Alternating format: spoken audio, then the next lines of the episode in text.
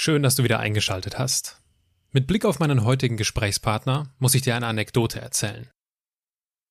Im Frühjahr 2006 war ich das erste Mal in Hamburg. Da ich noch kein eigenes Auto hatte, bin ich über die Mitfahrzentrale.de bei jemandem mitgefahren.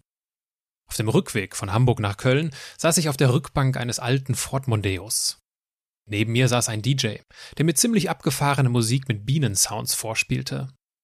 Auf dem Beifahrersitz saß eine junge Dame, die zu keinem Zeitpunkt ihre Kopfhörer abnahm. Und der Fahrer, ja, der Fahrer schwitzte und war, lass es mich nett ausdrücken, sehr stabil gebaut.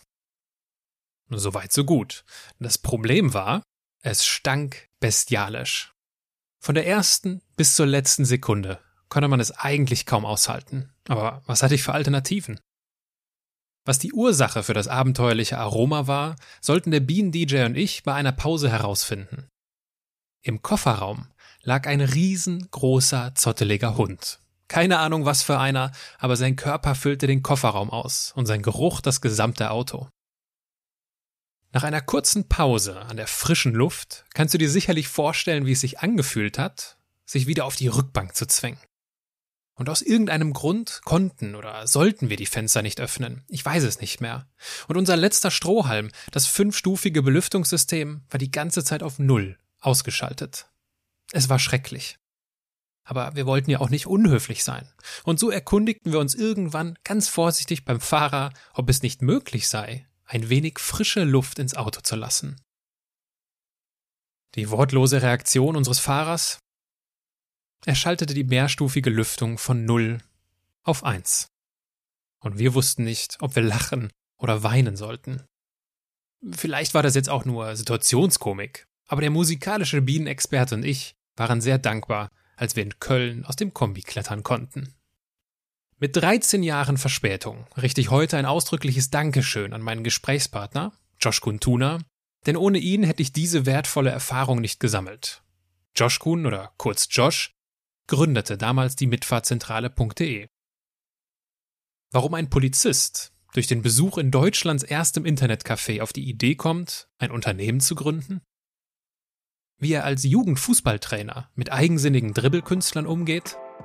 Und was er bereit war zu opfern, als es finanziell eng wurde, das erfährst du jetzt. Menschen und Marken, die in keine Schublade passen. Inspiration für Leben und Karriere. Das ist der Andersmacher Podcast mit Wirtschaftswissenschaftler, Model und Berater Dr. Aaron Brückner. Als ich dann mit der Entscheidung kam, ich habe gekündigt bei der Polizei, ich werde jetzt äh, ins Internetbusiness einsteigen und dann auch noch ein halbes Jahr vor meiner Verbeamtung, das war ein erneutes Trauma, was sie durch mich erleben mussten. Der Kollege hat mich also zu sich nach Hause eingeladen, hat Excel aufgemacht, Zeitleiste reingespielt und dann Erlöse hochgerechnet. Und ich dachte, oh mein Gott, die Menschen sind alle dumm da draußen. So einfach ist das. so einfach ist Kohle zu verdienen. Und es war eine gute Entscheidung, weil es gibt nicht viele Sportwagen, die einen großen Kofferraum haben. Und da habe ich dann das wenig an Hab und Gut natürlich reingepackt und habe dann drei Monate erstmal im Auto gewohnt. Du hast richtig gehört. Im Auto gewohnt. Wie das kam und wie das war, das erfährst du gleich. Aber natürlich können wir in einem Gespräch nicht in jede Anekdote abtauchen und nicht jede einzelne Erfahrung wiederbeleben. Deswegen ist es ein glücklicher Zufall, dass Josh ein Buch geschrieben hat, welches heute erschienen ist. Wenn du also zwischendurch denkst, was ist das denn für ein verrückter Typ? Und das wirst du denken, dann findest du in den Shownotes den Link zu seinem Buch mit dem Titel Sicherheit ist sekundär. Und natürlich findest du nicht nur mich auf LinkedIn oder Instagram, sondern auch Josh. Viel Spaß beim Zuhören.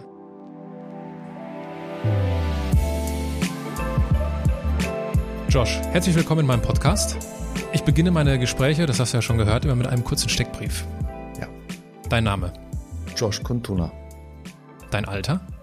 45. Deine Heimat? Düren. Deine Geschwister? Ich habe einen Bruder, der ist dreieinhalb Jahre jünger, Oberarzt in der Aachener Uniklinik. Dein Vorbild? Bei dieser Frage habe ich immer ganz viel Angst, weil ich immer denke, wenn ich sage, dass ich keinen habe, es sich vielleicht äh, anmaßend anhört. Ich habe keine Vorbilder. Wie erklärst du dir das? Ich hatte, ähm, also meine, mein Vater und meine Mutter haben eine ganz große Rolle in meinem Leben gespielt. Sie haben ähm, aus mir das gemacht, was ich heute bin. Aber ähm, sie waren nie Vorbilder für mich. Und sie haben mir sehr früh beigebracht, dass äh, man immer von sich selbst abhängig ist. Und deswegen habe ich ganz klar natürlich große Menschen gesehen, wie Nelson Mandela, Charlie Chaplin und äh, all die Menschen, die vieles historisch gesehen vollbracht haben. Aber ich habe mich nie mit diesen Menschen mit irgendwas identifizieren können. Deswegen ähm, habe ich kein Vorbild. Ich würde jetzt mal so über den Daumen schätzen, bei 45 bis 50 Prozent der Gäste ist das die Antwort. Dass sie kein Vorbild haben. Oder vielleicht ein bisschen weniger, 40 Prozent. Hast du gerade gesagt, dass du das schätzt oder? Ja. Genau. Okay. Also von ne, auf die Gefahr hin, dass du sagst, äh, nicht, dass es anmaßend klingt, äh, ist es nicht. Gut, dann bin ich entspannt. Ja. Angenommen, du sitzt abends an einer Hotelbar, was würdest du trinken? Cola Light ohne Eis. Und angenommen, ich säße auch an dieser Hotelbar. Wir würden zufällig ins Gespräch kommen. Ich würde wahrscheinlich etwas Alkoholisches trinken. Worüber würdest du dich am liebsten mit mir unterhalten? Eine gute Frage.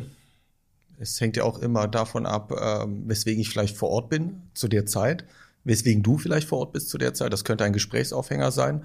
Auf jeden Fall würde ich mich äh, für das interessieren, was du machst, um daraus dann halt für mich ähm, an äh, neuen Inhalten mitnehmen zu können.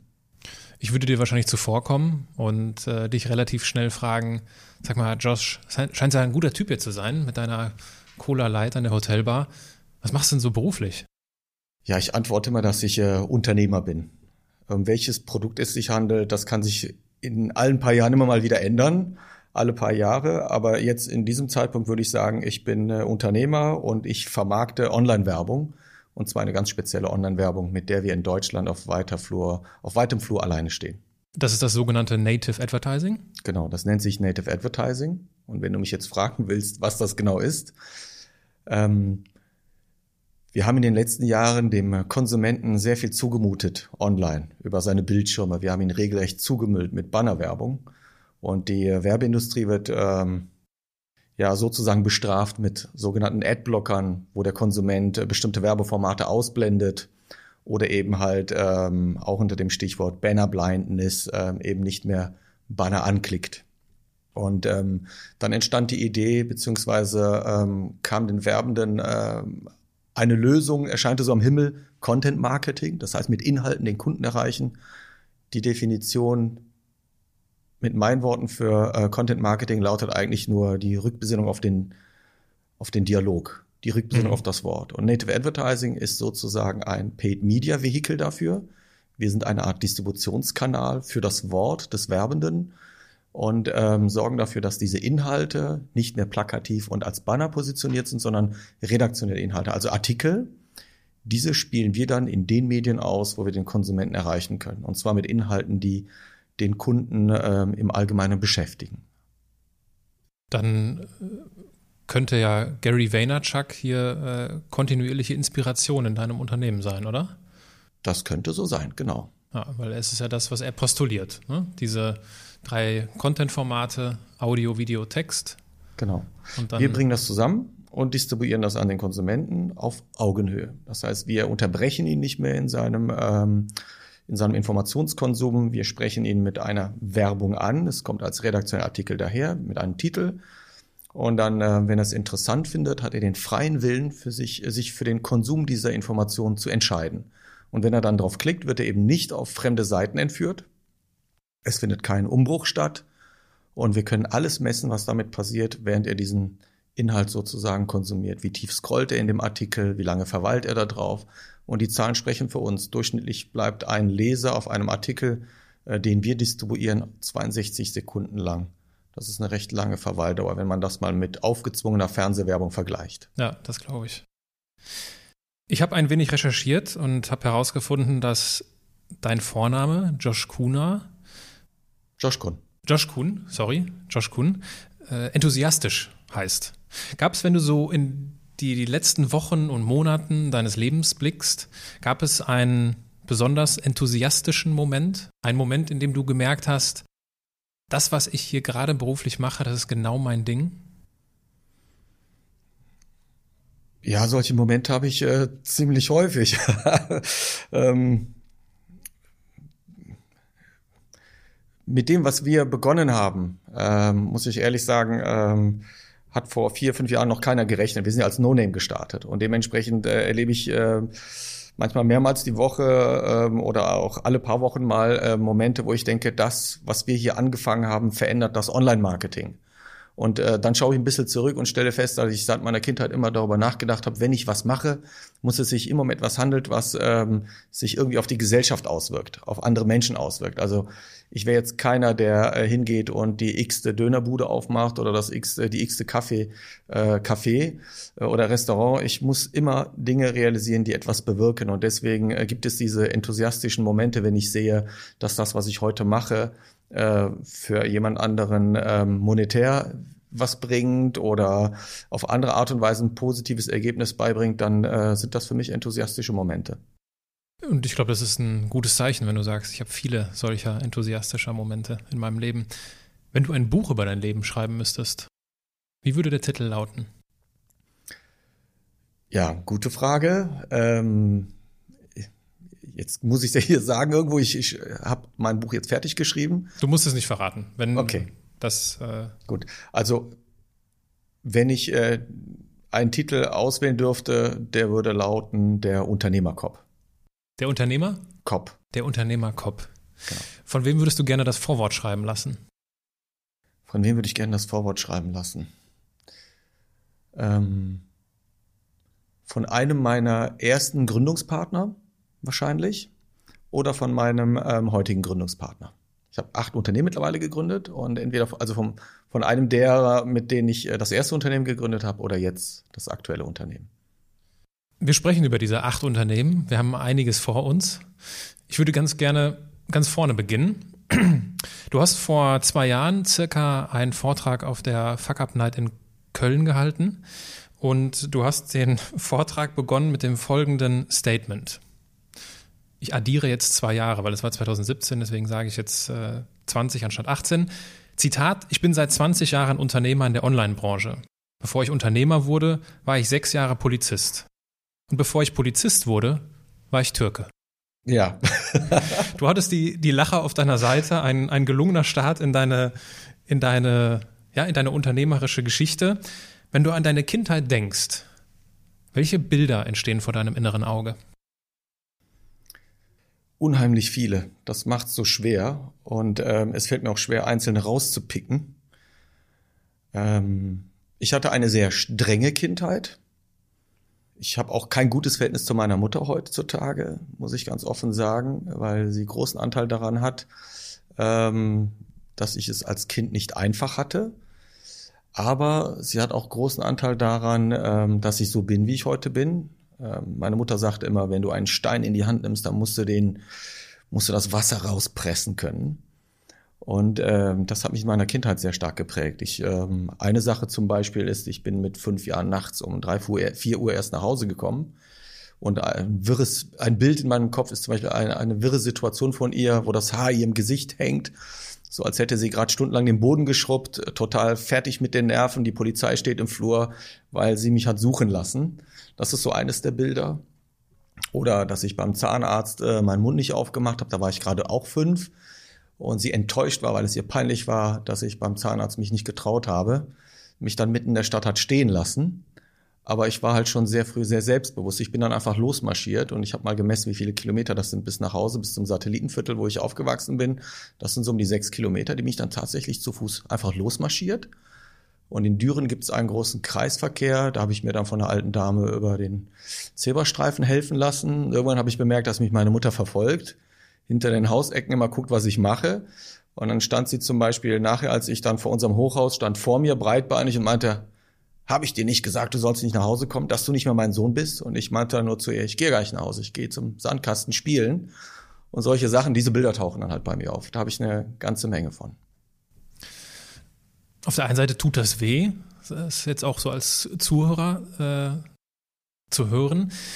Auf der anderen Seite, wie schätzt du das ein? Sind das die Momente, sind es die entscheidenden Momente in unserer Kindheit, die uns so nachhaltig prägen, dass möglicherweise aus dir ein Unternehmer geworden ist und ein Unternehmer im Sinne von du machst dein Ding? Definitiv. Ich glaube, ähm, diese Entscheidungssicherheit, egal ob jetzt die Entscheidung richtig oder falsch ähm, wird, äh, das habe ich von meinen Eltern bekommen. Sehr stark von meiner Mutter tatsächlich. Und äh, es sind diese Momente aus der Kindheit, die als kleine Bausteine in Summe dann ein entsprechendes Gebilde ergeben, also was dich dann halt am Ende formt. Wofür warst du denn Feuer und Flamme als kleiner Junge? Feuer und Flamme als kleiner Junge. Also ich durfte, bis ich 13 war, sowieso kein Fußball spielen.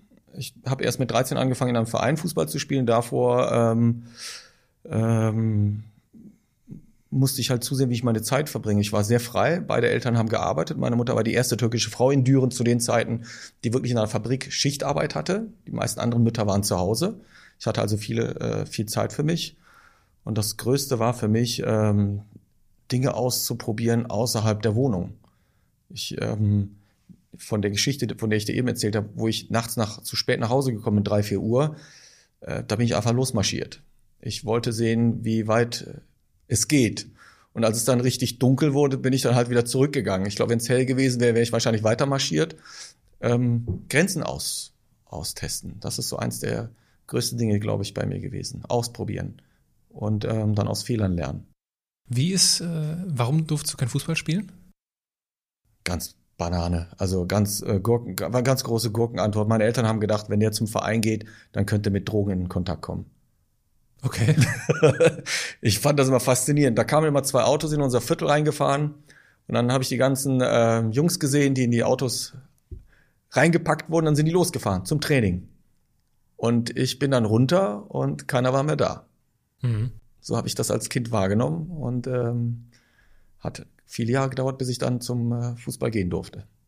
Ich meine, wenn Bier als Droge zählt, dann haben sie recht gehabt. ja. Aber ich glaube nicht, dass sie das meinten. Ne? Ja, nicht in dem Alter. Also ich trainiere heute ähm, äh, Zehnjährige und in dem Alter spielt das natürlich keine Rolle. Also die hätten mich ruhig mit sechs, sieben Jahren hätten mich mitfahren lassen können. Haben sie halt nicht gemacht. Mhm. Ja, so kam ich auf verrückte Ideen zu Hause. Ähm, ich habe meinen Bruder mal fast umgebracht, beispielsweise versehentlich. Ich habe mit Dartpfeilen nach meinem Bruder geworfen. Das machst du dann halt. Wenn du nicht mit anderen zum Fußball gehst, bist du zu Hause und ähm, kommst auf ganz verrückte Ideen. Ist das der Grund, warum du dich heute als äh, Fußball-Jugendtrainer engagierst? Ja, meine ersten beiden Trainer, also mein Trainer und der Co-Trainer, das waren beide Polizisten. Ähm, die waren noch ein Paar. Ich weiß nicht, ob die sich zu der Zeit geoutet hatten, dass sie schwul sind. Mir wäre es eh egal gewesen. Ich habe noch nie Berührungsängste damit gehabt, weder als Kind. Ich hätte mir da eh nichts drunter denken können.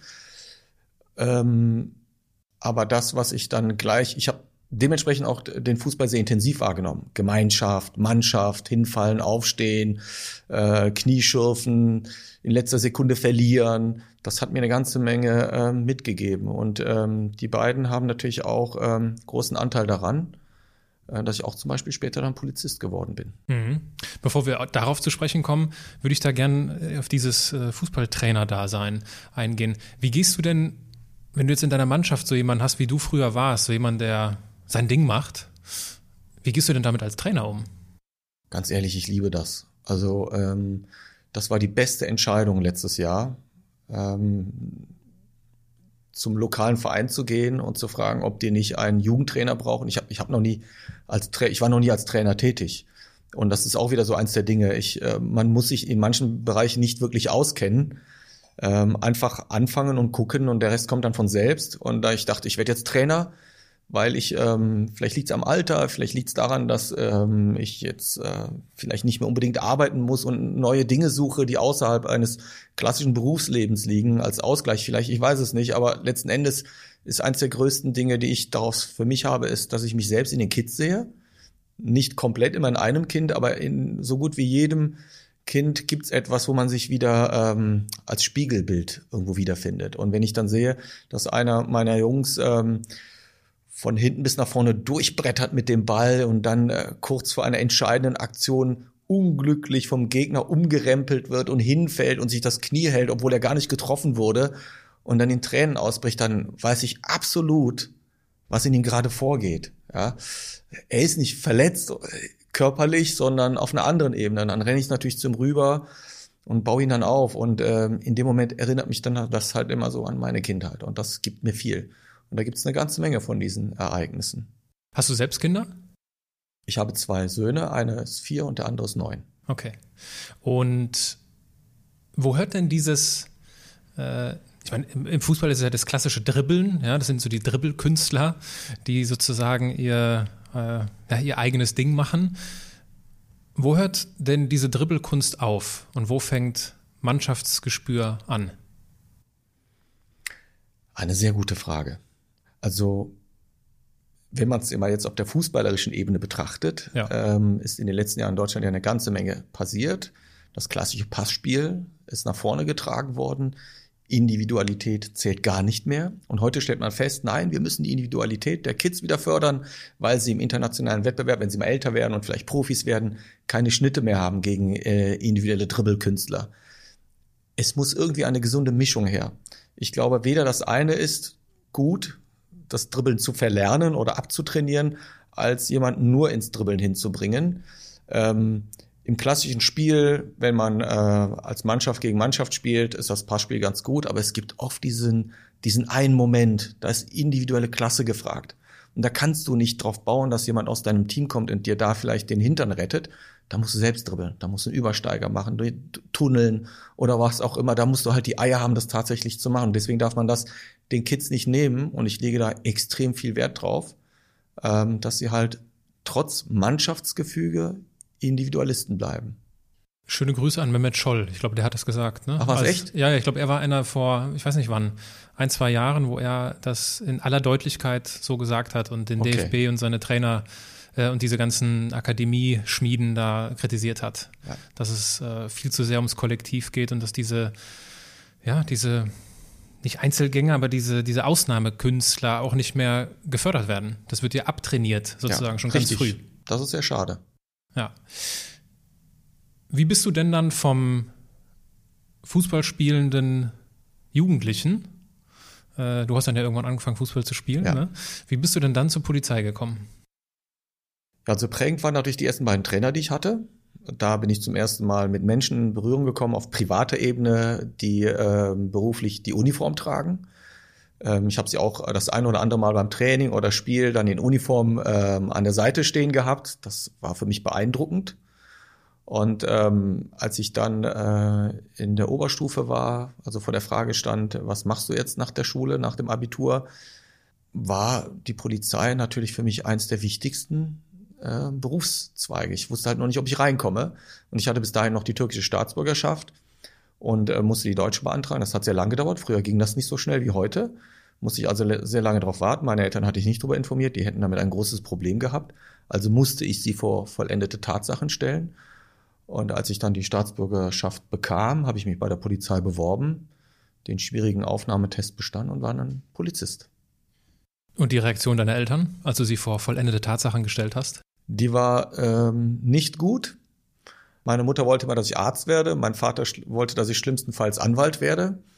Und äh, sie hat mich aber eher zu jemandem hinerzogen, der ähm, sehr dickköpfig war, seinen eigenen Weg gehen wollte und es auch schon immer tat seit Kindheit an, weil sie mich vielleicht auch sehr oft alleine gelassen haben und ich dementsprechend auch mich alleingestellt war. Und dementsprechend ähm, habe ich sie dann auf diese Art und Weise damit konfrontiert und sie haben dann halt eine längere Zeit mit mir erstmal nicht geredet. Krass. Dafür ist ja mein Bruder heute Oberarzt in der Aachener Uniklinik. Also bei ihm haben sie es hingekriegt. Er kompensiert sozusagen genau. das Familienschicksal. Genau. Was waren denn, ich habe äh, gehört, du warst im Personenschutz später. Ja. Was waren denn so prägende Erlebnisse? Was waren so Erfahrungen, wo du sagst, das, das werde ich nicht vergessen? Ach, bei der Polizei erlebst du wirklich viel, weil du hinter die Kulissen einer Gesellschaft schaust. Und ähm, im Streifendienst habe ich äh, sehr traurige und witzige Dinge erlebt, auch als Personenschützer. Im Streifendienst könnte ich zum Beispiel eine Story erzählen, hier aus dem ähm, Rhein-Erft-Kreis, Düren und Kölner Umgebung. Da saß ich mit einem Kollegen im Streifenwagen, 1,93 Meter großer Typ, muskelbepackt. Und dann kam ein Funkspruch rein, äh, fahrt bitte schnell zur Straße XY. Ähm, dort sind zwei Nachbarn, die schlagen sich bald die Köpfe ein, ihr müsst euch beeilen, nach dem Motto. Und dann sind wir da hingedonnert. Und wenn ähm, ein, eine Streifenwagenbesatzung zu einem zu einer Situation kommt, ist einer der Beamten immer der, ähm, wie nennt sich dann, wie nennt sich das, der Sichernde. Also er sichert mhm. den Kollegen Und der andere Kollege ist sozusagen der Einschreitende. Der ist derjenige, der sich dann halt aktiv um das Geschehnis kümmert. Und äh, da meinte der Kollege, Josh, du bist der Einschreitende, ich pass auf dich auf. Alles klar, dann kam er da auch an, Reihenhäuser, drei Etagen hoch, auf jeder Etage also zwei Familien und ein Riesentumult vor dem Eingang. Also als ich da schon hinkam, das Gebrüll und Polizei ist da und jetzt können da was erleben und so weiter und so fort. Was war das Dilemma? Die Familie im Erdgeschoss aus der ehemaligen DDR hat sich mit einer Familie aus der dritten Etage gestritten, aus der ehemaligen Sowjetunion. Und die haben sich gegenseitig als Nicht-Deutsche beschimpft. So, das war auch Thema zwei Wochen lang auf der Wache, dass da ein Türke in deutscher Uniform kommen muss, um diese Situation zu schlichten. Das war so eins der schönen äh, Momente, die ich als äh, Streifenbeamter erleben musste. Also ich musste tatsächlich dort schlichten. Und äh, mit Mütze auf und Uniform und rasiert merkt man, hätte man mir jetzt eh nicht angemerkt, dass ich äh, Migrant bin. Schreckliches mhm. Wort, aber so war das. Und im ähm, Personenschutz gab es auch eine ganze Menge Ereignisse. Zum Beispiel einen Moment, wo ich dann halt entschieden habe, dann aus der Polizei auszusteigen. Ähm, aber auch viele andere Momente, ähm, die sehr einprägsam waren. Also wir sind ja in einem Panzerwagen in gepanzerten S-Klassen durch Deutschland gebrettert über die Autobahn mit 240 km/h, mit einem Abstand von zwei Meter voneinander. Vorne sitzt die Schutzperson. Und ähm, hier in Köln ist mal was Witziges passiert. Da hat er ein türkisches Restaurant geöffnet. Da war der türkische Botschafter eingeladen, den ich beschützt habe. Der Kon Konsul war eingeladen und auch viele andere Leute auch. Wir waren in Summe, glaube ich, fünf oder sechs Panzerwagen. Und als das ganze äh, Eröffnungstheater und das Essen dann vorbei war, mussten wir natürlich halt auch alle wieder fahren. Und dann fuhren wir irgendwie alle los und dann krachten da irgendwie drei oder vier Panzerwagen alle ineinander in der Straße. Das war dann auch ein witziger Anblick. Also es war nicht sehr professionell. und solche Dinge erlebt man dann halt, genau. Mhm. Ja, du hast es gerade schon angesprochen. Du hast dann dich dazu entschieden, die Polizei zu verlassen.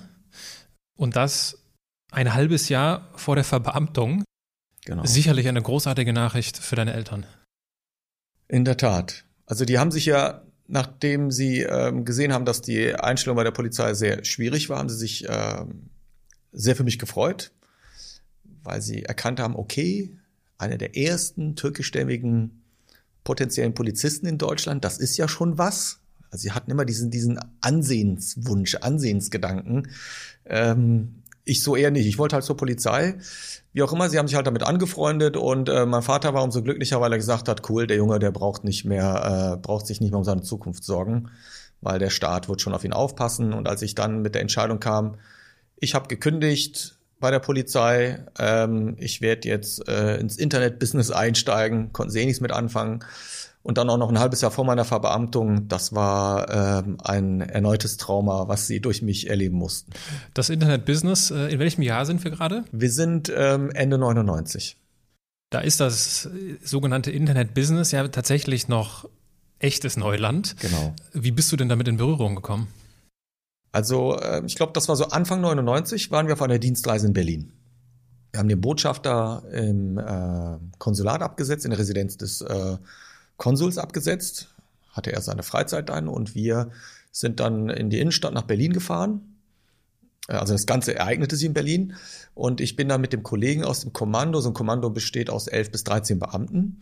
Ähm, ich hatte einen Kollegen, der ähm, konnte programmieren und der meinte zu mir, Josh, wir haben jetzt gerade Freizeit, lass uns in ein Internetcafé fahren. Und ich dachte so, Internetcafé, was ist denn das?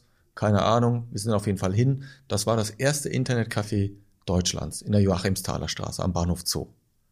Ich kann mich noch erinnern, wir sind die Stufen hochgestiegen, kamen da rein, der Boden mit ganz dicken, mit ganz dicken Glasboden, angestrahlte grüne Glasscherben darunter. Das war schon irgendwie sehr äh, sphärisch für mich etwas verrückt. Der Raum war ein bisschen dunkel, also jetzt nicht düster, aber es war, oder ich habe es noch so in Erinnerung, ich weiß es nicht, viele Bildschirme und vor vielen Bildschirmen saßen viele Menschen. Der Kollege holte sich am Infoschalter kurz irgendwie einen Zettel ab oder eine Quittung, hatte irgendwie einen Tisch bezahlt und meinte, hier sitzen wir. Dann haben wir uns da hingesetzt, hat er kurz ein bisschen getippt und irgendwas passierte, dann war auf dem Bildschirm plötzlich kam was. Und dann sagte man das Internet und wenn man hier was eingibt, hat er die Adresse oben eingegeben, www.mitfahrzentrale.de ganz ehrlich, er musste mir in dem Moment nicht mehr viel erklären. Ich habe sofort kapiert in dem Moment, was hier passiert. Dass es sich um eine vernetzte digitale Welt handelt, wo du von überall irgendwie Informationen reinbringen kannst und auch wieder abrufen kannst. Das war für mich das Ding und ich habe gedacht, boah geil. da will ich auch, da will ich auch rein. Und dann fiel mir gleich als erstes ein Singlebörsen, Stellenanzeigen, Pornoseiten. Ich wusste sofort, irgendwas musst du in diesem Bereich machen. Das war so für mich dann dieser katalysatorische Moment, wo ich dann die Monate später halt sehr schwanger mitgegangen bin und mich dann dafür später entschied, ähm, aus der Polizei auszusteigen. Wie, wie viel Zeit liegt dazwischen, zwischen diesem, ja, zwischen diesem Aha-Moment im Internetcafé in Berlin und der tatsächlichen Entscheidung, ich verlasse die Polizei? Also die Entscheidung, die Polizei zu verlassen, war eigentlich in dem Moment. Also der Samen dafür war in dem Moment gelegt. Ich äh, wusste nur nicht, dass es so schnell keimen würde und auch tatsächlich Wurzeln schlägt und dann äh, irgendwie aus dem Boden sprießt. Es war dann halt eine Sache von wenigen Monaten, wo ich dann halt dran hingearbeitet habe. Ich habe den Kollegen äh, dann, ich will nicht sagen überredet, aber äh, mit dazu motiviert, mit mir dann aus der Polizei auszusteigen. Ach was, das wusste genau. ich jetzt noch gar nicht. Ja, genau, wir haben dann zusammen gegründet. Okay. Und ähm, wie sah das aus? Also ein Polizist gründet ein Unternehmen. Äh, wie funktioniert das oder wie hat es funktioniert bei euch? Ja, ähm, also mein Kollege hatte schon ein bisschen Ahnung. Der hatte so nebenbei so ein bisschen als Kleingewerbe die ein oder andere Programmiertätigkeit und hatte dafür ein Kleingewerbe angemeldet. Also er schien ein bisschen was zu wissen, was es bedeutet, selbstständig zu sein, obwohl er jetzt Polizist war. Ähm, den ein oder anderen Codeschnipsel hat er, glaube ich, programmiert. Ich hatte von Tuten und Blasen keine Ahnung. Ich dachte immer nur, weil das, was ich immer so gesehen habe, Unternehmer sein, hat so ein bestimmtes Bild in meinem Kopf. Du hast ein Fahrzeug von deiner Firma, du hast definitiv eine Sekretärin und du verdienst viel Geld, das gehört dazu. Und ähm, ich kann mich zum Beispiel an einen Moment in der äh, Residenz des türkischen Botschafters erinnern, da kamen vormittags türkische Industrielle in ihren dicken Karren vorgefahren. Die kamen dann stiefstaats gekleidet in ihren Anzügen rein. Drin lief dann stundenlang Party und abends gingen sie dann mit offenen Hosen, offenen Hemden wieder raus und wurden von ihren Fahrern abgeholt. Ich hatte also immer so ein gewisses Bild von, das sind große Leute, wichtige Leute. Und ich dachte, wenn ich jetzt äh, bei der Polizei aussteige, werde ich auch einer von denen. Und ähm, der Kollege hat mich also, um wieder dem, um den Boden wieder, Bogen wieder zurückzuspannen, dann zu sich nach Hause eingeladen, hat Excel aufgemacht. Zum ersten Mal in meinem Leben habe ich dann Excel gesehen, hat eine Zeitleiste reingespielt, dann Erlöse hochgerechnet. Und ich dachte, oh mein Gott, die Menschen sind alle dumm da draußen. so einfach ist das. so einfach ist Kohle zu verdienen. Am Ende nach zwölf Monaten steht da unter der gestrichelten Linie Betrag X. Geil. Also man muss also nur die Entscheidung fällen, Unternehmer zu werden. Der Rest ergibt sich aus der Excel. Das war so mein äh, Gedanke. Visitenkarten drucken lassen. Wir haben dann äh, von der Sparkasse so ein Existenzgründerdarlehen bekommen. Jeder 100.000 Mark. Heute ungefähr 50.000 pro Nase. Und haben dann äh, zu zweit mit Riesenego 280 Quadratmeter angemietet. Ja, also unsere Brust brauchte viel Platz und ähm, 16 Arbeitsplätze eingerichtet, ähm, hatten aber noch keinen, einfach nur weil ich dachte, ja, es rollt ja ab jetzt, äh, ich brauche nur noch Leute einstellen, dann geht die Post ab und auf meiner Visitenkarte steht Geschäftsführer, Gesellschaft, eine GmbH, Notarvertrag zu unterschreiben, war einfach geil. Irgendwie dachte ich, kommt jetzt alles von alleine. Was, was geht dir durch den Kopf, wenn du an diese Zeit zurückdenkst? Ja, wo, worüber ich immer rede, sehr oft, was ich sehr oft sage, ist, ich habe nie einen Mentor gehabt. Ich hätte einen Mentor gebraucht, um bestimmte Fehler nicht zu machen. Wobei auf der anderen Seite es wieder gut war, dass ich die gemacht habe. Es hat aber sehr viel Geld gekostet in meinem bisherigen Leben und auch sehr viel Lebensqualität, teilweise auch manchmal Gesundheit zu bestimmten Zeitpunkten. Aber ja, da bin ich jetzt gerade ein bisschen abgerutscht, weil ich natürlich an die ein oder anderen Momenten gedacht habe, die so, so, so turbulent waren. Wie war deine Frage nochmal? ja, also was dir so durch den Kopf geht. Ne? Ich meine, du bist ja sicherlich heute viel, ja, auch wenn es ein blödes Wort ist, viel seriöser unterwegs als Unternehmer, viel bodenständiger. Und wenn du jetzt an so eine wilde Anfangszeit da denkst, da frage ich mich halt, also, was, was geht dir da, was geht dir durch den Kopf? Also denkst du irgendwie, sag mal, wie dumm kann man eigentlich sein? Oder sagst du, ja, war halt eine geile Zeit? Also die, ja, die Aussage habe ich oft über mich schon selber gesagt. Also wie dumm man sein konnte. Ich bin da völlig unvorbereitet rein. Ich habe mich überhaupt nicht schlau gemacht. Ich, ich habe mich schon immer sicher gefühlt, in Fällen von Entscheidungen Dinge zu riskieren. Und ähm, so habe ich gedacht, könnte ich mein Unternehmerdasein auch dann beginnen. Ich, die Entscheidung zu fällen, Unternehmer zu werden, von der Polizei einen sicheren Job auszusteigen, waren ja schon Signale dafür, dass ich irgendwo anscheinend das Potenzial für das Unternehmertum habe. Aber die Art und Weise, wie es dann die ersten Jahre kam, war schon sehr brutal. Und ähm, es sind sehr viele Bilder, die mir immer durch den Kopf gehen. Also ja, sehr dumm. Ich würde mir heute den Kopf waschen. Aber auf der anderen Seite ist es gut so, ehrlich gesagt. Ich äh, wäre heute nicht so, wie ich bin, wenn ich nicht diese Fehler gemacht hätte. Und die Frage ist ja auch, wenn es damals eine Person gegeben hätte, die dir gerne die Haare gewaschen Dem hätte ich hätte, nicht zugehört. Das vermute ich auch. Dem hätte ich nicht zugehört, definitiv, ja. Mhm. Ja, gut, 16 Arbeitsplätze, 280 Quadratmeter. Ja. Äh, Wie ging's weiter? Ja, das Geld war nach drei Monaten alle. das, kein Wunder, 16 Arbeitsplätze, äh, die Miete hat sehr viel gekostet. Dann ähm, habe ich zum ersten Mal in meinem Leben äh, festgestellt, dass man einem Makler Geld bezahlen muss, dafür, dass er einem das Büro gefunden hat. War ich total verwundert. Ähm, ratzfatz war also viel Geld weg und ähm, es war grauenvoll zu wissen, dass innerhalb weniger Wochen ähm, wirklich das Geld alle sein kann. Und wir hatten ähm, Sorge, kriegen wir nochmal Kohle von der, von der Sparkasse. Ähm, dafür haben wir uns dann bemüht, nochmal Geld bekommen. Wir sind dann aus dem großen Büro raus in ein kleines Büro. Das waren dann nur noch zwei kleine Räume. Ich glaube, das waren um die 60 Quadratmeter. Beide Räume waren getrennt durch einen Flur. Am Ende des Flurs war so ein, war, gab so eine kleine Toilette, die war hässlich rosafarben angestrichen. Also es war wirklich von oben nach unten absteigen. Weil das Büro, was wir vorhatten mit 280 äh, QM, das war schon schick, sah gut aus, große Räume. Und jetzt auf einmal äh, saßen wir nur noch zu zweit, zu dritt in diesen zwei Räumen, hockten aufeinander. Die Küche war irgendwie unser kleiner äh, Meetingraum. Ähm, es war eine komplette Umstellung. Kann man so sagen, genau. Vielleicht macht es Sinn, auch noch mal kurz darauf einzugehen, was eigentlich das Produkt war. Ja, Du hattest eben schon kurz von der Mitfahrzentrale gesprochen. Genau. Vielleicht kannst du das noch mal kurz äh, ausführen. Und ich bin mir ziemlich sicher, dass die meisten unserer Zuhörer, ja, okay, viele Zuhörer es kennen. Also ich kenne es noch von Ja. früher, ne? Ja, unser erstes Produkt sollte die Mitfahrzentrale.de sein. Und ähm, ich hatte ja relativ schnell verstanden, worum es da geht. Fahrer und Mitfahrer miteinander matchen über eine ähm, digitale Datenbank. Und ähm, damit sind wir dann losmarschiert. Als wir angefangen haben, waren es gerade mal kleine äh, dreistellige bis vierstellige Zugriffe im Monat, die wir auf der Seite hatten. Und das wuchs dann kontinuierlich von Monat zu Monat. Die Plattform war halt kostenlos. Das war das Dilemma. Wir haben äh, Fahrer und Mitfahrer kostenlos gematcht und haben gedacht, wir können durch die Platzierung von Werbeformaten, heute habe ich ja wieder mit Werbung zu tun, interessanterweise, aber zu der Zeit ähm, dachten wir, okay, es zählt ja darum, die ähm, Besucher unseres Mediums äh, für Werbetreibende zugänglich zu machen. Haben also die Seite mit Werbung zugekleistert.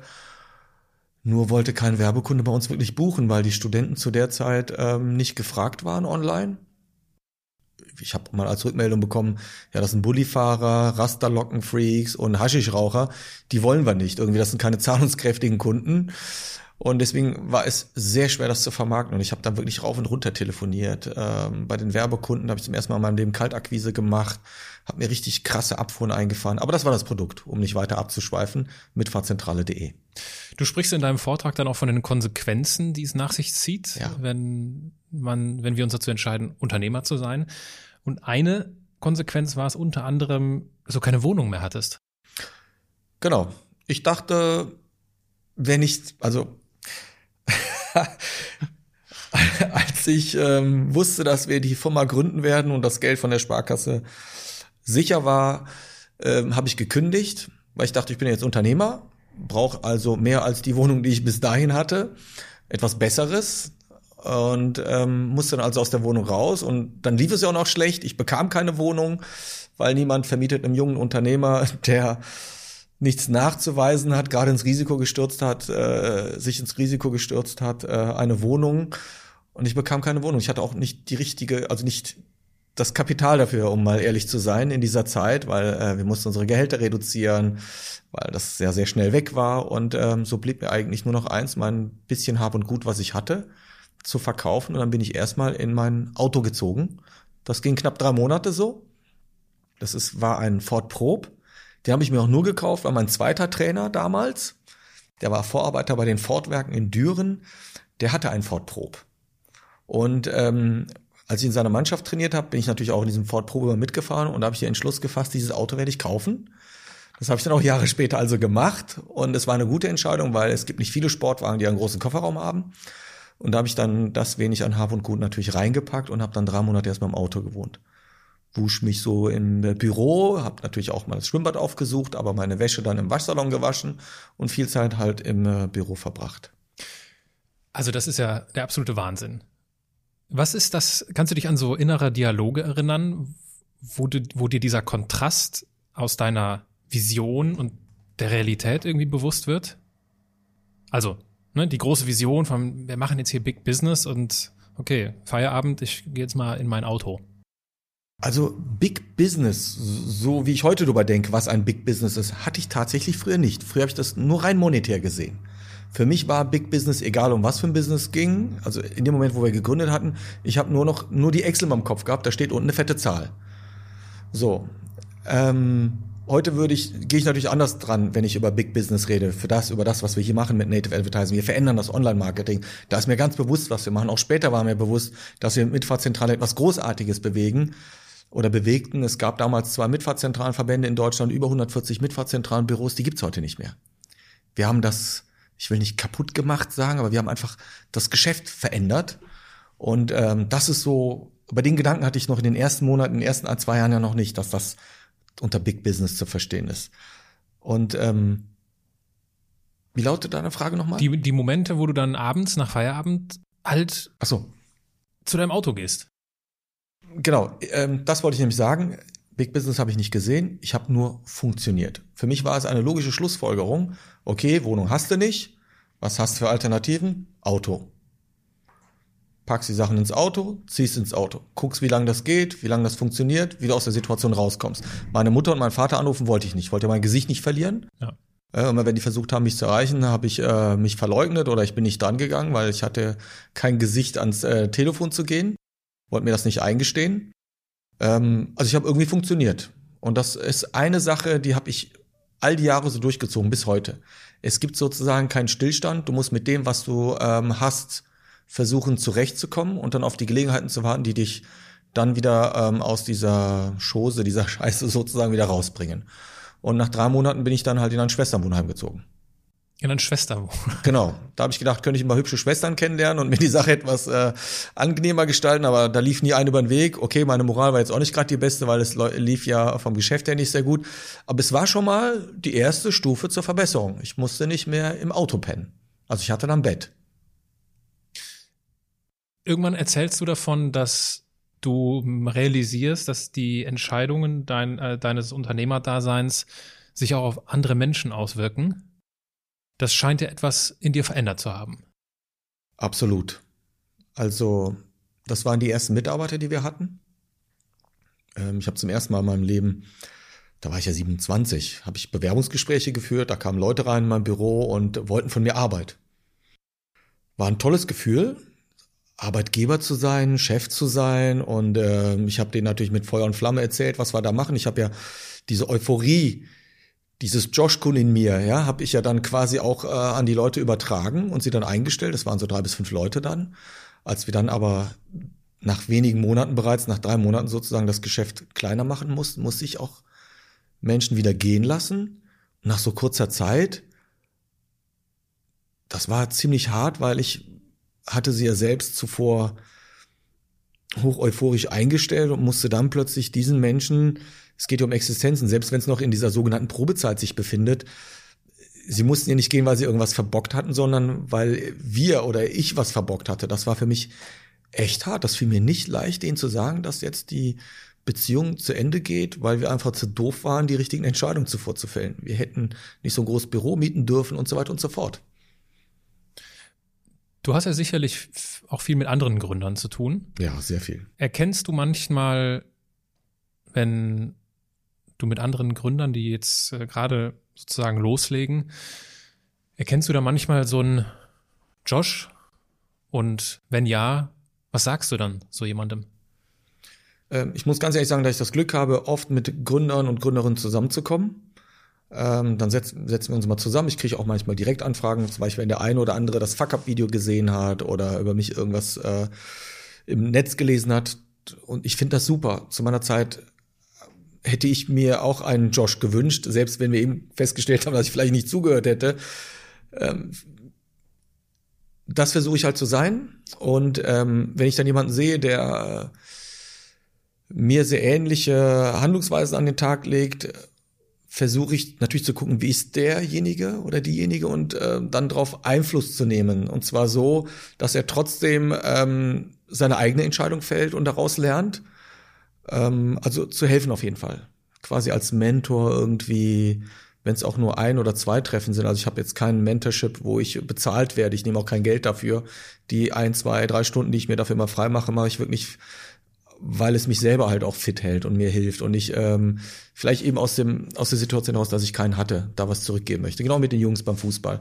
Ich muss also irgendwas zurückgeben. Mhm. Fühle mich da äh, verpflichtet zu. Gut, du hast dann angefangen, Arbeitgeber zu spielen. Ja, ja kann man so sagen. Ja. und und äh, hast dich dann von deinen Mitarbeitern auch wieder trennen müssen. Wie ist die Story denn zu Ende gegangen dann? Ja, ich bin ein paar Mal aus dem Unternehmen operativ raus, in fremde Gesellschaften rein, habe dort im Vertrieb gearbeitet, habe Werbung verkauft. Ähm, das habe ich unter anderem gemacht, weil wir als Team nicht harmoniert haben. Vielleicht durch die schwierige Zeit haben wir uns deswegen nicht gut verstanden. Das Zweite war natürlich auch, weil ich unsere Gesellschaft durch äh, dadurch halt finanziell entlasten konnte. Ich habe ja dann mein Gehalt von woanders bezogen dieses ähm, Experimentieren in anderen Unternehmen oder das Ausweichen in andere Unternehmen hat mich dann natürlich extremst fortgebildet. Ich war im Vertrieb unterwegs, habe dort viel Wissen gesammelt, viel ähm, Sicherheit bekommen. Wie läuft das Business? Was bedeutet Business? Zum Hörer greifen, was verkaufen, Angebot, Rechnung. Also das hat mir enorm viel gegeben und bin dann auch immer wieder zurück in unsere Firma und habe auch immer wieder Wissen dann mitgebracht. Wir haben dann ähm, also von Ende 99 gegründet bis Ende 2009 ähm, haben wir uns dann irgendwie, sind wir zu vier, fünf Gesellschaftern geworden, vier Gesellschafter sind wir geworden und haben dann irgendwann die Entscheidung gefällt, dass wir zusammen nicht mehr, nicht mehr zusammenbleiben wollen. Und dann. Ähm, Was war der Grund? Also wir waren als vier Typen sehr unterschiedlich, hatten unterschiedliche ähm, Sichtweisen, wie ein Geschäft zu laufen hat. Ähm, wir haben mehr ähm, miteinander, gegeneinander gearbeitet, könnte man sagen. Wollten natürlich das Unternehmen halten, weiter ausbauen, aber auch nicht irgendwie zusammen, sondern immer den anderen überstimmen. Es hat wirklich nicht harmoniert. Und ähm, was ja viele Geldgeber immer wieder sagen, der Erfolg eines Unternehmens oder eines Produkts hängt ja vom, hängt vom Team ab und das stimmt tatsächlich. Wir haben nicht harmoniert. Wir haben, ähm, was wir hätten machen müssen, wäre eine Art äh, Mediator zu organisieren. Jemand, der dazukommt, sich da hinsetzt, uns hilft, wieder auf einen gemeinsamen Nenner zu kommen. Dar daran hat keiner von uns gedacht. Heute ist das zum Beispiel so ein Punkt, den ich empfehle oder mich selbst empfehle, auch wenn ich kein ausgebildeter Mediator bin. Wenn ich sehe, dass zwei, drei Gründer mir am Tisch sitzen und sich nicht finden können, dann lass ich ein bisschen was von meiner Erfahrung einfließen oder gebt zumindest dann den Ratschlag, sucht euch einen Profi, der euch hilft, da wieder auf einen Zweig zu, zurückzukommen, sonst äh, werdet ihr das Ganze vergeigen. Und aus dem Grund war klar, wir müssen auseinandergehen und haben dann die Entscheidung gefällt, äh, die Mitfahrzentrale.de äh, zu verkaufen, was wir noch gemacht haben. An wen habt ihr verkauft? Wir hatten einen Mitbewerber, das war die äh, Plattform mitfahrgelegenheit.de, die davon profitiert hatten, dass wir irgendwann mal kostenpflichtig geworden sind. Was aber auch sehr gut war, weil ab dem Moment haben wir angefangen, Geld zu verdienen. Im Internet war es sehr verpönt zu der Zeit, also die kostenlose Mentalität zu den Anfangsjahren des Internets, das kennt man ja heute gar nicht. Das war wie selbstverständlich. Hm. Es war logisch, dass man im Internet nichts bezahlen muss, für welche Leistung auch immer. Und es gab auch keine Micropayment-Dienste wie PayPal und so weiter, was wir heute kennen. Dementsprechend war es schwer, wie machst du das? Wir haben 090 Nummern irgendwann vor die Inserate vorgeschaltet, weil ich bei einem Unternehmen dann äh, in ein Unternehmen ausgewichen war in Berlin, die mit Mehrwertnummern zu tun hatten. Und dann habe ich das dort gelernt. Und so haben wir dann vor die Inserate diese Mehrwertnummern geschaltet und der Interessent musste beim Inserenten über diese Nummer anrufen und haben wir richtig Schotter gemacht innerhalb kurzer Zeit. Wir haben alle Schulden, wir hatten fast eine halbe Million Schulden, haben wir dann binnen weniger Jahre abzahlen können. Das Unternehmen war profitabel. Aber als Team haben wir nicht harmoniert und wir haben es dann an den Mitbewerber mit Fahrgelegenheit.de verkauft. Die hat mittlerweile eine Venture Capital Finanzierung bekommen und wir waren denen ein Dorn im Auge, weil dadurch, dass wir kostenpflichtig waren, war die Verbindlichkeit der Vermittlung bei uns weitaus höher, mhm. weil du ja für die Vermittlung zahlen musstest, als bei einer Plattform, wo die Vermittlung kostenlos ist. Da konntest du als Mitfahrer bei zehn Fahrern zusagen, hast dich aber dann nur für einen entschieden und das hat dann oftmals natürlich für Probleme gesorgt. Die mussten uns wegkriegen wir wollten abgeben.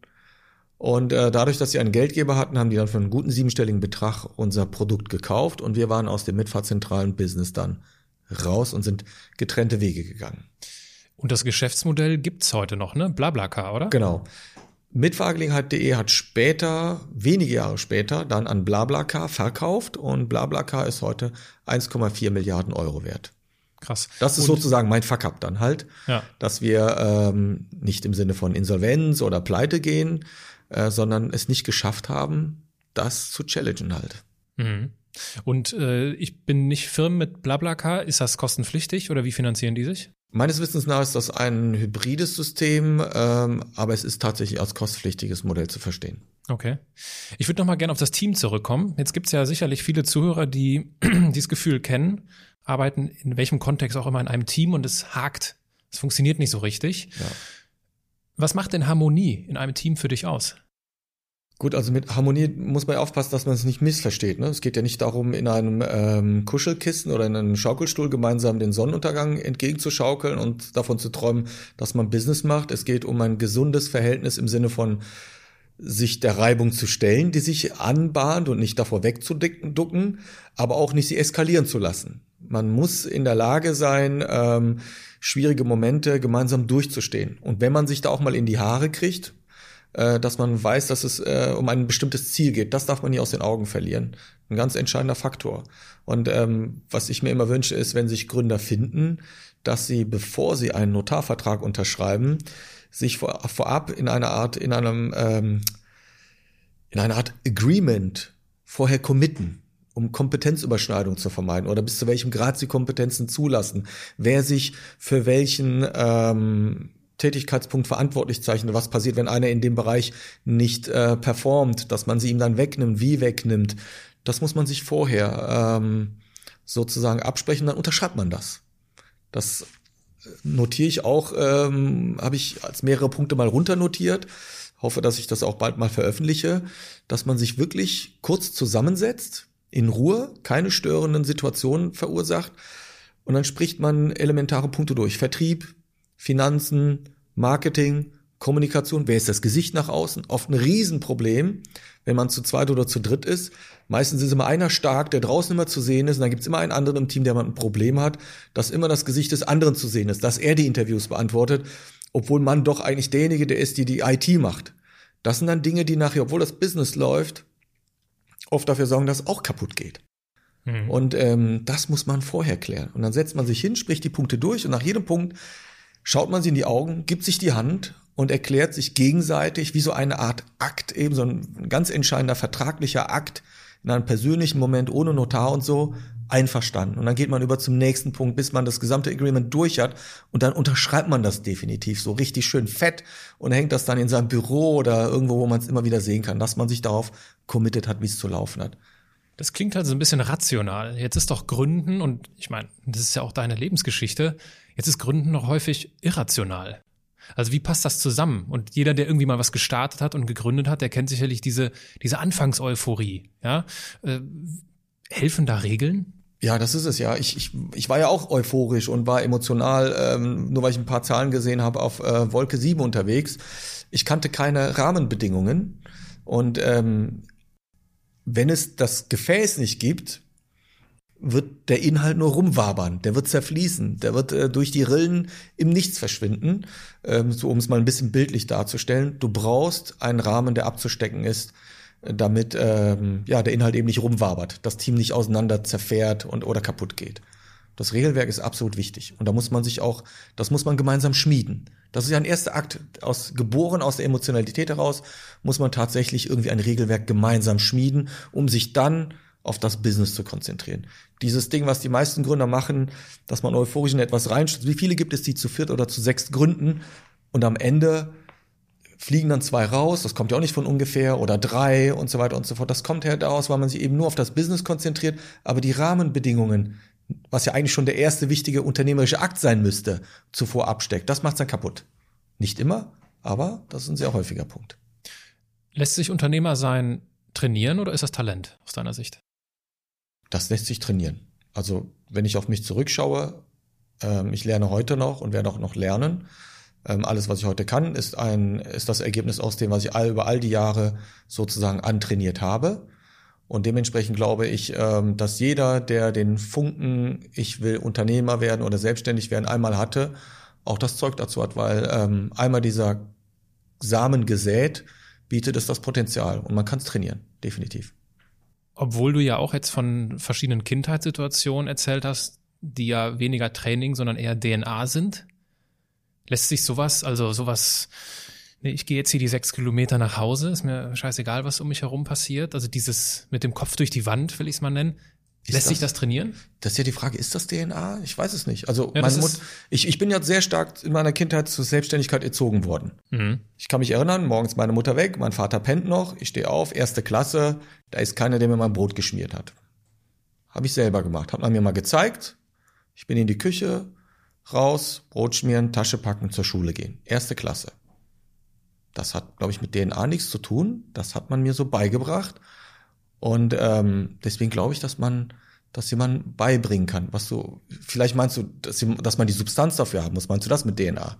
Ja, ich überlege gerade selbst. Ne? Also DNA ist vielleicht dann, ja, also ja, zum einen ist, gibt es, glaube ich, irgendwas da in dir, was einfach in dir liegt. Auf der anderen Seite gibt es natürlich so elementare kindliche Prägungen und kindliche Erfahrungen, die das fördern oder halt äh, nicht. Ja, aber auch diese Erfahrungen sind ja Training, letzten Endes, würde ich jetzt mal so formulieren. Also, wenn du, wenn du jetzt ähm, junger Heranwachsender bist, hast du schon einige Erfahrungen hinter dir. Und wenn du beigebracht bekommen hast im Sinne von Sicherheit, kann Risiko eingehen, so, dann wird das natürlich schwierig mit Unternehmertum. Wenn du aber schon als Kind gelernt hast, äh, auf dem Trödelmarkt Sachen zu verkaufen, wenn du gelernt hast, äh, Risiken einzugehen, ähm, ist ja wie Training letzten Endes, dann prägt sich das dann natürlich aus im Verlauf der Zeit. Ja, das ist eine, also das würde, darüber müsste ich mir echt nochmal Gedanken machen.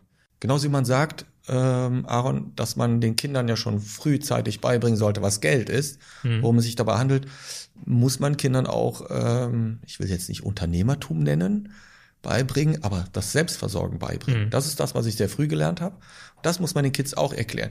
Die Kinder machen es ja schon irgendwo. In dem Moment, wo das Kind schreit, nach der Titte ruft sozusagen, ja, nach der Brust der Mutter ruft, ist das ja schon eine Art Vertriebsaktivität.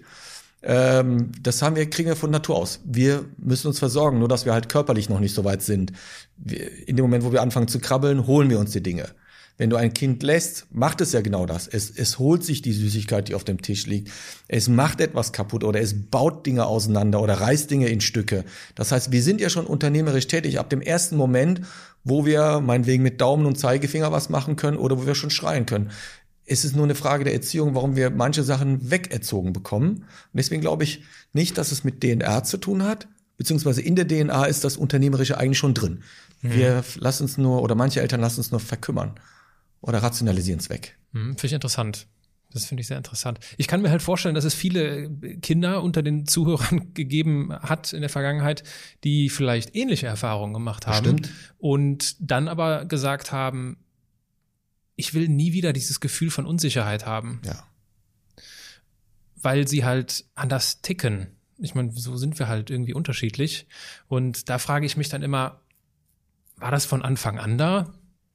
Oder ist das irgendwie angeeignet? Also, ich, habe ja auch keine Antwort auf die Frage. Also man muss irgendwo mal was erlebt haben. Also wenn ich Kindern Ja. als Kind in der Türkei Kindern begegnet bin, die Schuhe geputzt haben, selber in zerlumpten Klamotten rumliefen, äh, die gezwungen waren, Schuhe zu putzen, um zu Hause für ein bisschen Geld zu sorgen. Wenn ich heute drüber nachdenke, ist mir klar, dass die schon in dem Alter lernen, äh, nicht nur für sich selbst zu sorgen, sondern für Familie. Und die wachsen so auf. Die werden niemals einen Sicherheitsgedanken in der Art haben, wie wir es zum Beispiel jetzt haben hier. Und ich versuche auch heute meinen Kindern beizubringen, was es bedeutet, sich selbst zu versorgen. Je früher, desto besser. Ich will nicht, dass es Momente gibt, wo sie später dann äh, nach einem ähm, Sicherheitsnetz suchen, obwohl es noch gar keinen Grund dafür gibt.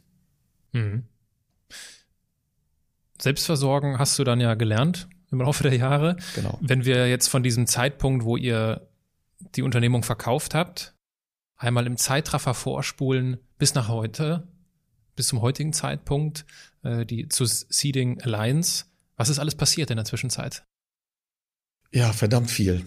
Also ich hatte zwischenzeitlich eins der größten Süßwarenversandhandel online. Das habe ich an einen der zwölf größten Süßwarenversandhandel verkauft und Spirituosenhandel verkauft in Deutschland, weil es mir über die Ohren gewachsen ist. Ich war äh, wahrscheinlich der größte Süßwareneinkäufer in Berlin. Zu der Zeit habe ich in Berlin gelebt.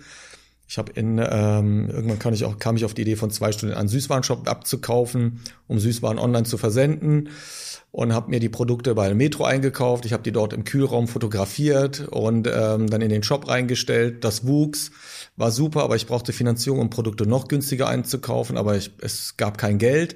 Das Geld aus der Mitfahrzentrale habe ich dann dort verbraten dann habe ich ähm, in der gleichen Zeit auch Berlins größte Dating-Seite betrieben. Das hieß berlinerliebe.de, ist heute eine Casual-Dating-Plattform. Aber es waren so um die 350.000 Menschen, die sich zu der Zeit auf dieser Plattform getummelt haben. Wir hatten am Tag 5.000 bis 6.000 Leute gleichzeitig online.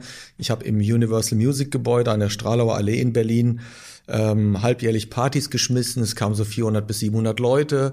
Das war eine schöne Phase. Nur hat der Berliner eigentlich kein Geld gehabt, um äh, für eine Datingplattform Geld zu bezahlen. Wir waren die größte lokale Singlebörse, um so äh, sozusagen in, in Berlin.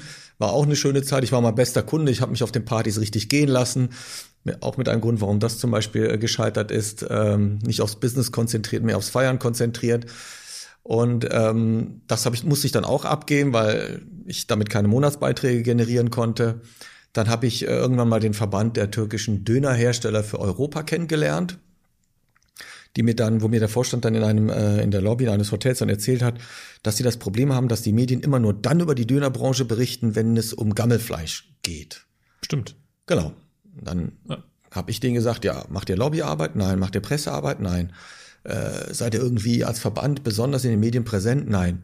Macht ihr eine Messe? Nein. Das wäre doch was. Wer soll das machen? Habe ich gesagt, ich mache Berlin Liebe Partys, ich könnte auch eine Messe machen. Dann habe ich dann, dann habe ich mich entschieden mit meinem Team ähm, die ähm, die erste Dönermesse der Welt zu machen. Das haben wir 2010 im Ernst-Reuterhaus in Berlin angemacht. Das sollte als Kick-Off-Veranstaltung relativ klein sein, um das jetzt nicht zu überstrapazieren. Ich wusste aber, es ist ganz einfach Rechnung. Es hat es noch nie gegeben, wenn ich einen Einseiter an die Medien schicke, werden sie alle kommen. Das war so, so klar wie Kloßbrühe. Und so war es dann auch tatsächlich. Ähm, die Medien sind drauf gesprungen, haben darüber berichtet. Die erste Veranstaltung 2010 war ein voller Erfolg. Es war eine reine B2B-Veranstaltung, ein Tag. Im Jahr darauf hatte ich dann den äh, Postbahnhof angemietet in Berlin, 4000 Quadratmeter. Zwei Tage ging das dann. Wir hatten viereinhalbtausend Besucher. Richtig, richtig gut. Und dann passiert aber Folgendes der Verband war so der ideelle Träger und ich halt als derjenige, der die Messe machen wollte, auch, auch gemacht hat.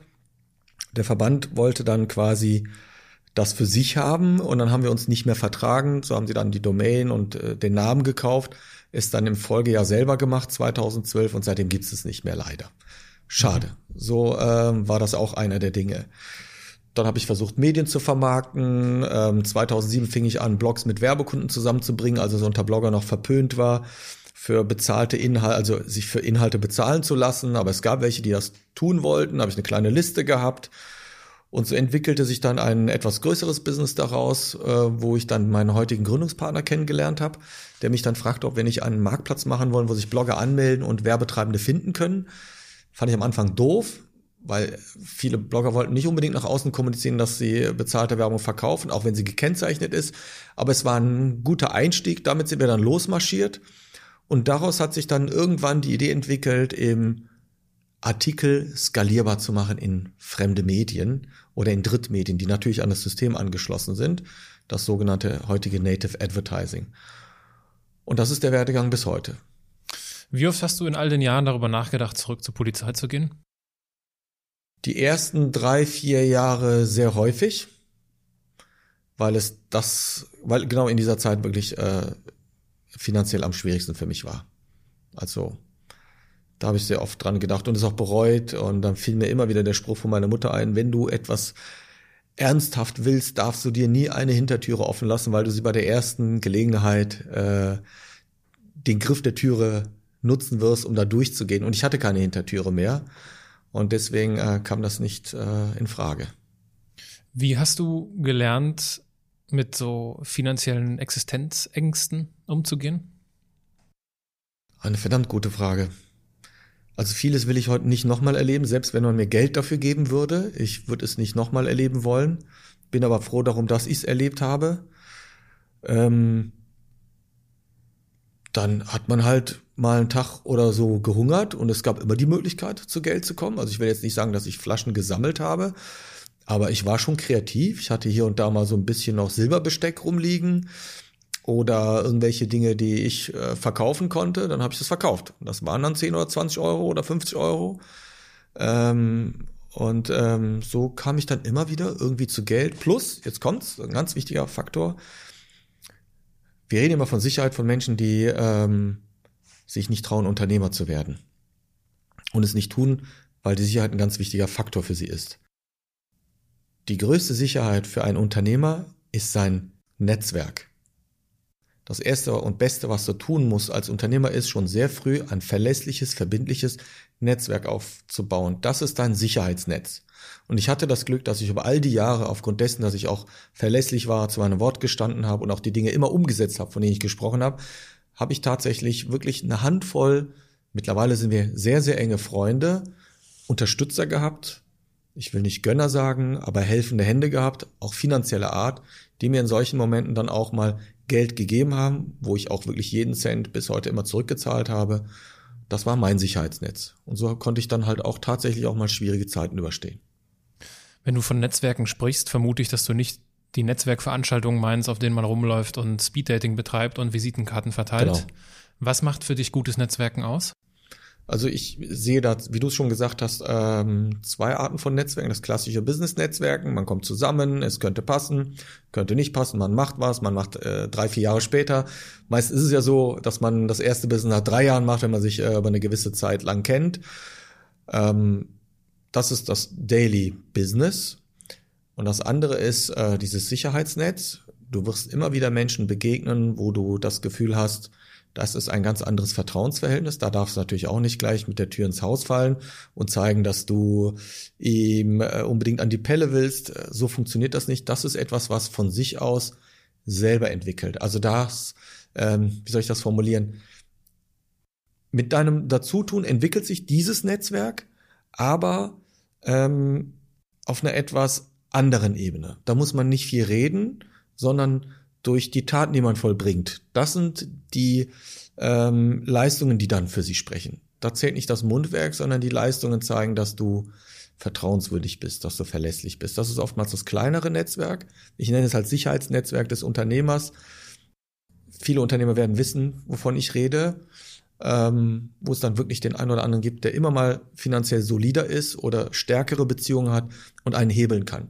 Das ist das, wenn du, ähm, ich habe da mal ein Bild dargestellt, Unternehmer sind Akrobaten, Luftakrobaten, die ja von A nach B schwingen und sich gegenseitig hin und her werfen und alles Mögliche.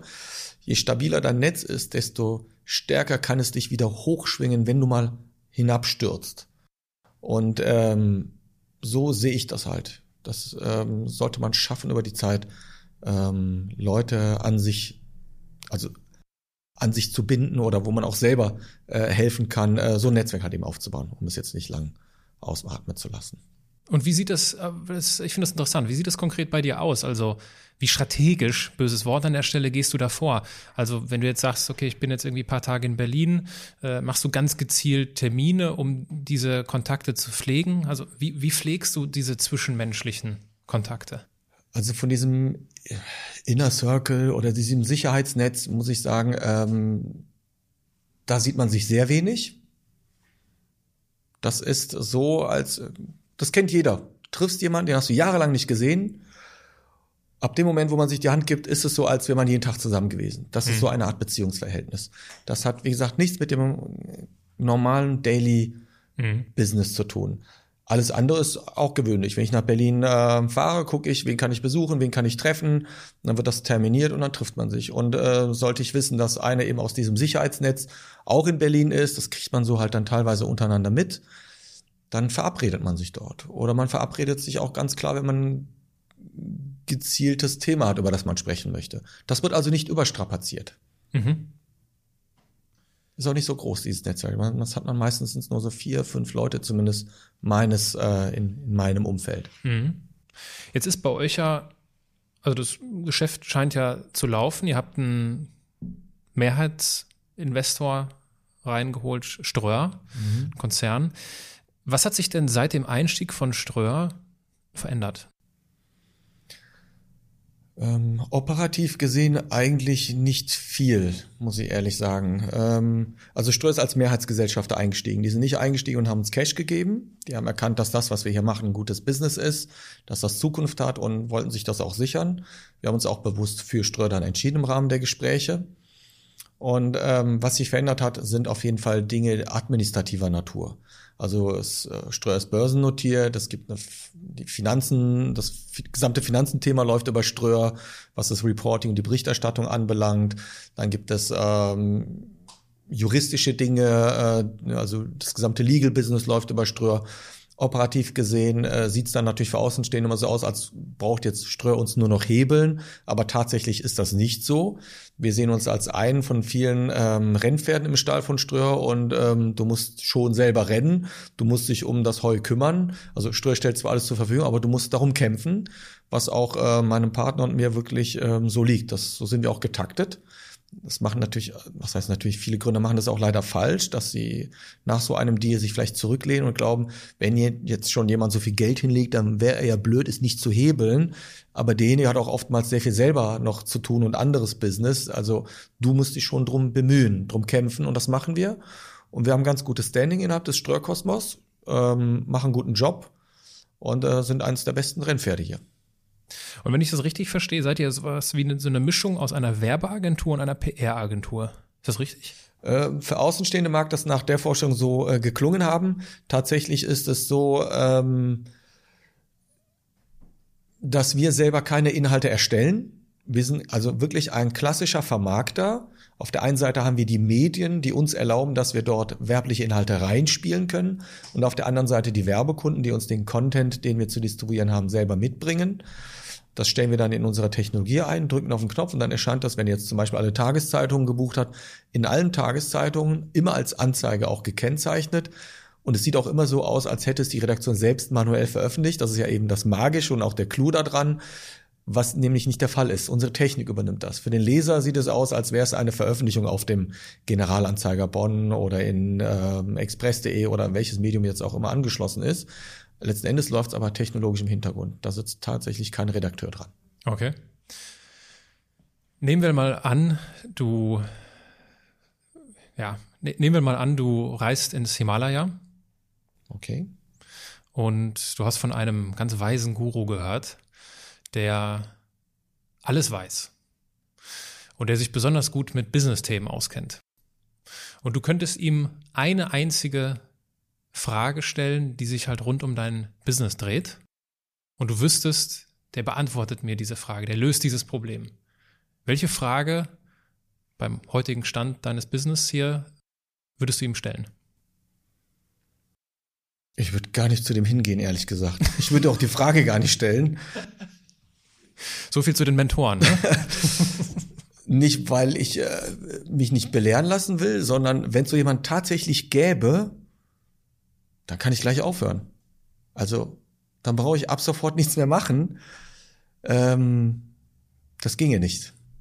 Also gibt's keine, gibt's keine darauf, äh, das war mein Ansinnen, es gibt keine gezielte. Es gibt kein, keine aktuelle Herausforderung, wo du sagst, das ist für uns ein Dealbreaker oder ein Gamechanger hier.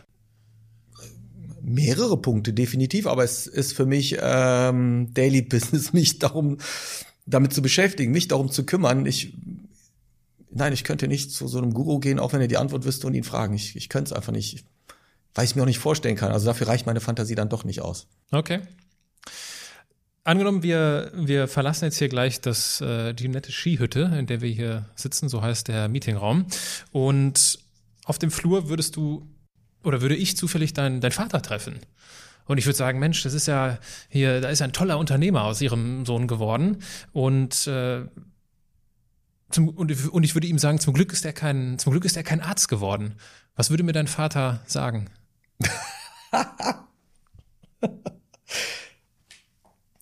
also, wir setzen voraus, dass er dich verstanden hat. Ja, tun. ähm, mein Vater war sehr wortkarg. Also entweder hat er grimmig geguckt oder nur gelächelt. Also dementsprechend hätte er jetzt wahrscheinlich nur gelächelt. Das einzige Mal. Äh, wir waren beim, äh, wenn ich das kurz erzählen darf, beim Chiro, beim Internisten und ähm, Ich musste als Kind schon von meinem Vater übersetzen. Ich glaube, ich war 14.